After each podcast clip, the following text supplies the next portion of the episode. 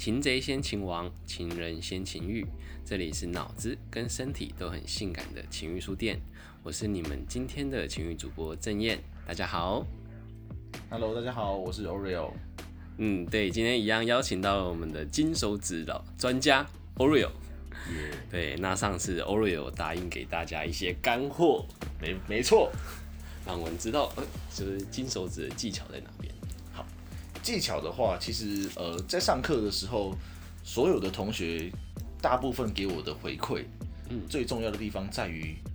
力道。力道，嗯，他们说哦，原来需要这么大力啊，大部分是这样子。呃，因为我们知道，呃，很多人来学金手指，只是为了想要，因为看到 A 片上面的那个潮吹，是就是大量喷射这个潮吹这个画面，让他们很震撼，他们想学这一点。嗯，但其实你你如果光来学金手指的话，其实你还不足以让他们达到潮吹。嗯，但是其实还是有机会的啦。那重点就在于说，你要如何呃长时间持久的去刺激同一个点，这就是我们有进阶的课程会教到的东西。我们课程分初阶跟进阶，那初阶的话是教你怎么找点，然后你要记得这个点跟你的这个力道。那进阶的话就是运用你手部的不同的肌肉去同重复刺激同一个点，然后来就是跟他比持久战的意思。哇哦，对，所以这听起来是个辛苦的过程。真的是蛮辛苦的，而且手会很酸，而且甚至你用到我常常用到就是隔天手抬几乎抬不起来，太强。，这是重量训练啊！对，这是重训，所以其实大家自己自己在家里练习的时候，不管是握力啦、指力、握力，或是说自己的二头，都要可以多多多锻炼一下。那其实大家最呃最找不到点的这个原因就在于力道，主要是因为力道。它能形容一下大概多大力吗？嗯，不然我现在你手借我一下，我这样好我这样抓，然后你你来跟大家讲一下大概假设大力我今天是哇，要是这么大力哦，对，哦，这是所有的学生他们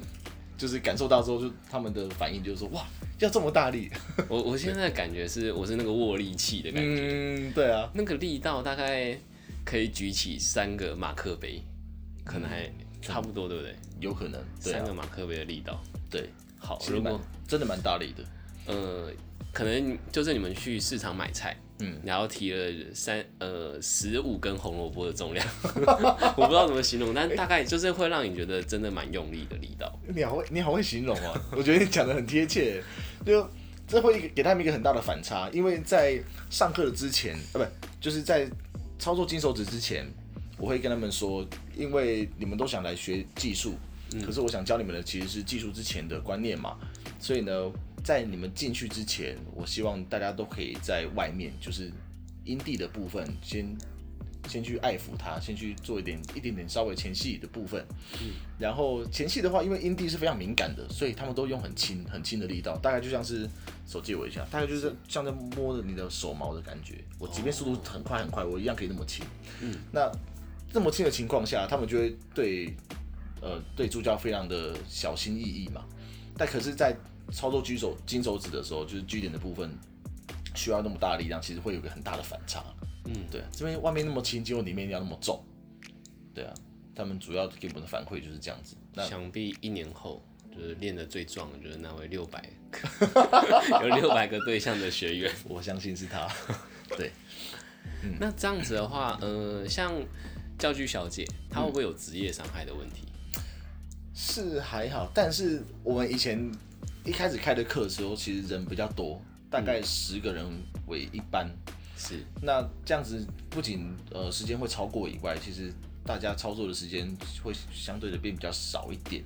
然后助教，因为有有些人会，他不就是你讲你的课，可是我操作还是就我自己的那个方式来操作，所以是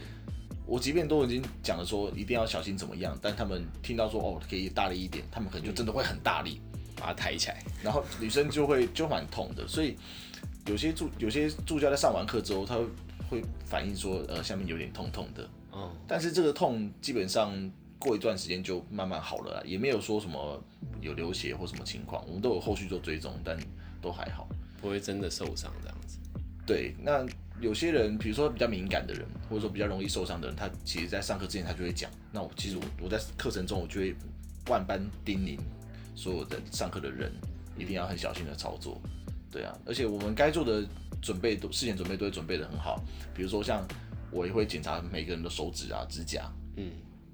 一定要剪短，然后再磨顺，磨顺之后呢，再去戴指显套，哦，所以每个人都是确保在呃不会让助教身体受伤的情况下才能做操作。要不要下次再多买一个安妮？然后那个太愁残的学员就叫他先不要做。安妮哦，我们是我我其实在，嗯让他们操作助教之前，我会我有有一个半解剖的安妮，嗯，然后我就是抱着这个我的一半的安妮，然后再再在现场示范给大家看，就说哦，比一般比如说我们上网找到的据点大概会是怎么样子，可其实实际上是在哪边这样。OK，你没有装个警报器嘛？就是太大力它会响，你要知道你太大力了。倒是没有，因为大不大力其实当下助教就会反应的啦，所以还 OK、我觉得这就是真人跟一般理论课程最不一样的地方。哦，对啊就他们也是会喊停。对，我们是其实是会就是现场直接实际做回馈，你太大力或太小力，我直接跟你讲，对啊，而不是说你回去再去找对象练习，这边就有一个现场的对象可以这样练习，我觉得这是最最特别的一场的地方了。真的，这是感觉各个细就是细节都有做到位，嗯，然后通通所有的人都有被照顾到，不管是老师、助教还有学员。对，这也是我在上课的时候坚持的，就是说，呃，大家都要学学会跟我学到的东西是一样的。嗯，我把我全部东西呃丝毫不保留的都教给大家。那不包括是在课程一开始在闲聊的过程中，其实我有出了一个自己的题目，是。就是我有做一个自己的讲义，然后给大家请大家做。那这个讲义前面是有一个实体的是非题，嗯，那我就说这其实没有在性爱上面其实没有一个正确的对或是错的答案，但有我的答案，嗯，所以呢，我跟他们对完答案之后，他们会知道我的想法是什么，所以他们就会知道说，可以可以呃揣摩一下，就是说哦我是怎么想的，怎么样对待女生的这个心态，嗯，我觉得像这么完整的一个教育架构，它铁定不是一朝一夕完成的。是，就在你们呃从一开始你说你跟阿童合作，嗯，到就是现在，就是整个过程有没有发生什么就是辛苦啊，或者是走歪路等等的事件？走歪路哦。其实我们呃有上过第一批课程的同学，跟现在比起来，如果还有再回来上的话，一定会有发现很不一样的地方。嗯，就是说我们的课程其实会随着学员给我们反馈去做改变了。那一开始其实呃一开始我们会注很注重在怎么跟女生互动的方面，可是其实我我发觉，我后来想一想，发觉之后，这这东西是太不必要去注重在这方面了，反而是应该是在技术上面多做一点琢磨啦。他们也想学就是这这方面嘛，对啊，所以倒是没有什么太大的挫折。有如果唯一要讲挫折的话，应该是有时候可能会人数太少，所以开不了课了。人数太少。对啊我，我其实看过你们的那个 FB 粉砖，其实常常在就是每个礼拜都开课，这个其实很频繁的。就算义务也没有这么频繁的开。其实也没有到，比如说一个月四四周嘛，其实也没有到一个月然后开满四周啦，大概会有最最多大概就是两就是三周，一个礼拜呃一个月开三周这样子。嗯，对，那可是我们的课都是小班制，所以其实人蛮少的。像现在演变下来，我们避免呃，我们为了确保大家都有一个足够的操作的时间，所以我们一堂课控制在六个人而已。就是人蛮少的。真的很精致的但我觉得但对，但是我觉得这样子他们才学可以学的比较深入，而且操作时间比较多。嗯，那在合作部分呢？因为像我们都知道阿童他其实有很多呃 新闻啊什么之类的。对，其实这个嗯，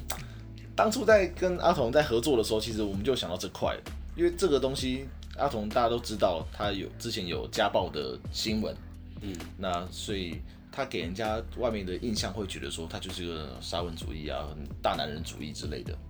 那的确，我在跟他一开始接触一年多到现在，他一开始确实是这样子，很明显就是个大男人主义，甚至有点呃，如果你要讲严重一点，就是物化女性的这个情况了。那可是其实他现在他现在也在读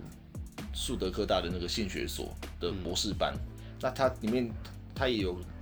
找我们私下聊说，哎、其实其实我也推荐大家去上这个课，因为会把很多的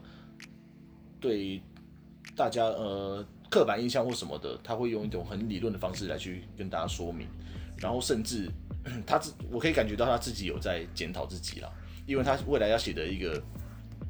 论文，嗯就是家暴相关的论文，他是以一个加害者的角度来去写，然后他的女朋友去，他的女朋友是硕士班嘛，然后他的对象就是他女朋友，以他的角度来去观察阿童这个人是否有没有改进。天哪，这需要多大的勇气啊！对我觉得面对自己过去的错误，然后还去不止面对他，你还去深入的去研究他，那我觉得他确实是有有有蛮大的改进了。嗯，对啊，我在从旁边这样子聊天，或者说这样观察，其实确实他上这个课，然后呃，真的是有蛮大的改变。嗯对，这一路走来，其实你也是看着他在变化，对啊对啊对啊。对啊，那我觉得这是好事啦。那过去的一些印象什么的，你既然无法抹除，那没关系，你就做出新的东西给大家看。我觉得大家都还是会看到的啦。那现在你们打算弄出什么新的东西？呃，其实阿童他这个人哦，他他是个聪明人，也是高材生，嗯，然后他其实有一个很大的野心。我们当初在上这个课的时候，还有一些 A 片厂商想要跟阿童合作，嗯，然后我就顺势就说，不然童哥，不然我们就变成一个，我们把自己打造成一个性爱的学院，然后让那些拍 A 片的呃公司也好，或者说人也好，团队也好，就是说他们的男优跟女优由我们来训练。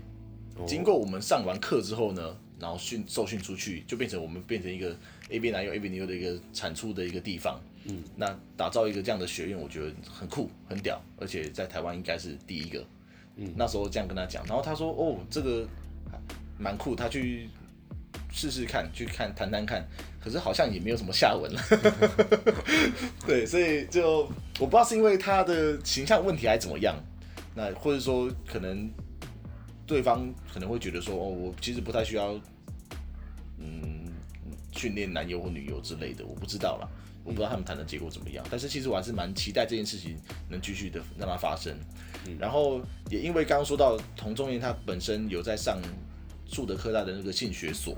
是的博士班，那他未来就是想要说从这边毕业之后呢，他也想要去在性这块有所贡献，不管是他当初在当民意代表的时候推的性专区，还有他现在在开的这个课程，然后加上他有在卖一些情趣用品，嗯，那他未来的志向应该就是想要当一个性治疗师。那所以就是说，从前端我们提供提供情趣用品，然后到情趣用品之后的课程，你想学技术的可以，我们也有开课。那如果后端就是如果你有什么性功能障碍啊、勃起啊或早泄那些呃勃起功能不全的状况，你也可以来找他做咨询，等于是一条龙的一个性产业的服务了。哦，他等于做一个性产业链，对，我觉得他他的内就是他未来的目标是这样子做。哇，这个野心真的很大，对我非常佩服他，了不起，负责。而且台湾也很缺这一块。对，确实，对啊，因为我们从嗯从小到大所受的教育那么多分门别类，那么多科系，但是唯独就是在性爱这块，其实是你只能靠自己去学习。那在学习资源有限的情况下，我们只能透过 A 片啊，或者说什么网络上流传出来的那些有的没的骗子，但其实这些东西都不不一定是一个最正确的学习管道跟学习的经验嘛，因为他们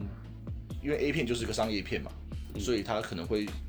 因因因因观众想看到什么东西而去特别去拍什么东西，可是其实对没受过训练的人来说，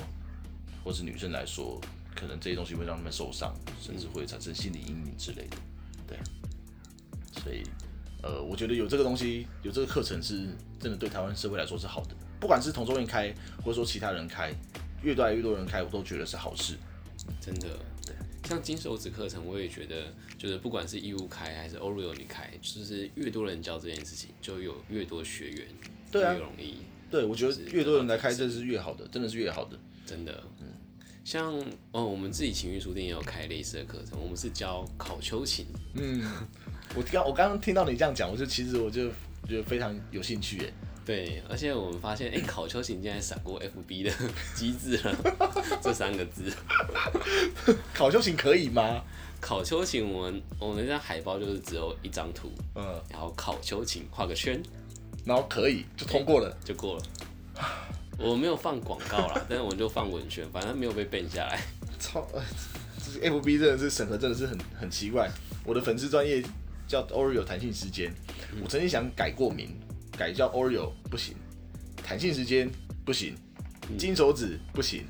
台湾加藤鹰不行，他都不让我改名，我就只能用这个，就是现在这样子 Oreo 弹性时间就